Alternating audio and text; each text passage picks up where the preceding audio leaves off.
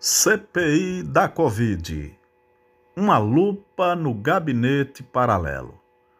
O grupo de negacionistas que sustentou os delírios genocidas de Bolsonaro na condução da pandemia vai começar a explicar como funciona a forma paralela de gestão da saúde e do governo a partir desta terça-feira, com o depoimento da doutora Nise Itomi Yamaguchi, uma das principais defensoras do tratamento precoce. E aí,